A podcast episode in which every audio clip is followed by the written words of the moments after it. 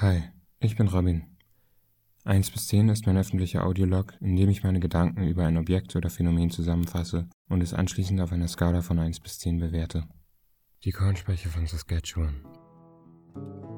Die kanadische Provinz Saskatchewan ist eine der versunkeneren Regionen im globalen Konstrukt von Grenzen und territorialen Administrationen. Mit einer Fläche fast doppelt so groß wie Deutschland und einer überschaubaren Einwohnerzahl von etwas über einer Million ist es gut vorstellbar, wie sich die Saskatchewanians und seine First Nations über die flache Landschaft verteilen. Rund die Hälfte der Menschen lebt in den Mittelstädten Saskatoon und Regina. Darüber hinaus befinden sich in der gesamten Provinz noch drei weitere Kleinstädte. Und das war's.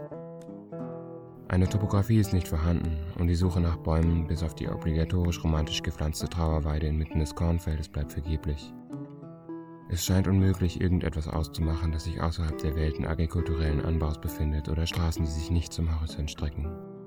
Alle 40 bis 50 Kilometer stoßen Reisende auf kleine Ansammlungen von Trailern und selbstgezimmerten Heimen, die in jedem anderen Kontext aufgrund ihrer merkwürdigen Anordnung und Entfernung zueinander kaum als zusammengehörig wahrgenommen werden könnten. In vielen Fällen sind sie verlassen und moderne Holzscheunen biegen sich in atemberaubenden Winkeln mit dem Wind in Richtung Kornfeld. Aber hier sind wir in Saskatchewan, das Land der lebenden Himmel wo der Preis für ein Quadratmeter Land noch in Kiloweizen umgerechnet werden kann. Eine Baufigur aber, die sich bestimmt am außerirdischsten aufragt zwischen den Ansammlungen von rostenden Autos im hohen Gras und den vielen anderen sichtbaren Objekten zurückgelassener Träume, sind die Kornspeicher der Dörfer.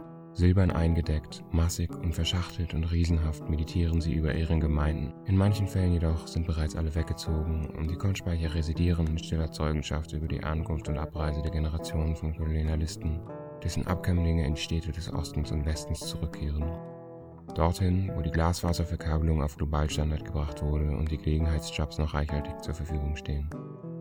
Hier und dort steht ein einsamer Güterzug unter dem gigantischen Ausschüttungsrohr der Speicher, dessen kleinteiliges Innenleben sich seinen Betrachtenden entzieht. Ihre Aufgabe der stolzen Repräsentation einer kleinen, zusammenhaltenden Gemeinde, ihrer agroökonomischen Leistungsstärke sichtbar bis zum Horizont scheint seit Jahrzehnten verwehnt. Und doch stehen sie da und tragen als einzige Landschaftsobjekte in den weiten Himmel der Provinz und lassen alles um sie herum rätseln über ihre Herkunft und ihre ungewisse Zukunft. Ich bin, scheinen sie zu sagen, mit einer bedeutungslosen Standfestigkeit, die so vielen menschlichen Individuen schon seit tausenden von Jahren abhanden gekommen ist. Sie stehen gepflegt und geehrt von den verbliebenen Einwohnern hier und dort, die die eigenartige Architektur als Ikone ihrer Gemeinschaft verstehen im Gegenzug trägt die Ikone den Namen des Dorfes in roten, riesenhaften Lettern, so weit wie sie eben nur kann. Consul, Shaunavon und Cadillac. Die Kornspeicher baden in ihren ständig wechselnden Eigenschaften und geben Durchreisenden das ästhetische Erlebnis einer Realität, die sich dem menschlichen Auge immer entziehen wird. Das Spekulieren über ihre Funktion und Bedeutung schwindet schnell und wird abgelöst von einer einfachen Dankbarkeit für ihre Anwesenheit. Zu Beginn sprach ich von fehlender Abwechslung im Landschaftsbild. Damit sprach ich besonders von den Dingen, die den Blick fangen können. Berge, Wasserfälle, Seen, Küstenstreifen oder Stadtgewebe. Aber was im intensivsten Dialog mit den Kornspeichern steht, ist ein Objekt, das die Blicke weniger fängt, als dass sie sich in ihm verlieren. Der Himmel von Saskatchewan. Wenn sich nichts im Blickfeld findet, das es halten könnte, um die Konzentration auf sich zu ziehen, dann bleibt nichts anderes, als es der Endlichkeit unserer Atmosphäre hinzugeben. Saskatchewan, das Land der lebenden Himmel, liest sich auf den Nummernschildern der wenigen Autos, die den Reisenden vereinzelt auf den Straßen begegnen.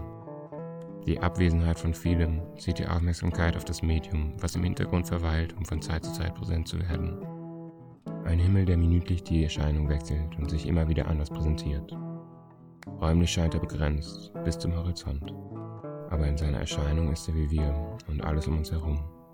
In seiner Ganzheit der Wahrnehmung für ewig entzogen und die mysteriösen Kornspeicher recken sich nach ihm, reflektieren sein Farbspiel und teilen mit ihm das Geheimnis der einsamen Weite von Saskatchewan. Ich gebe den Kornspeichern neun von zehn Punkten.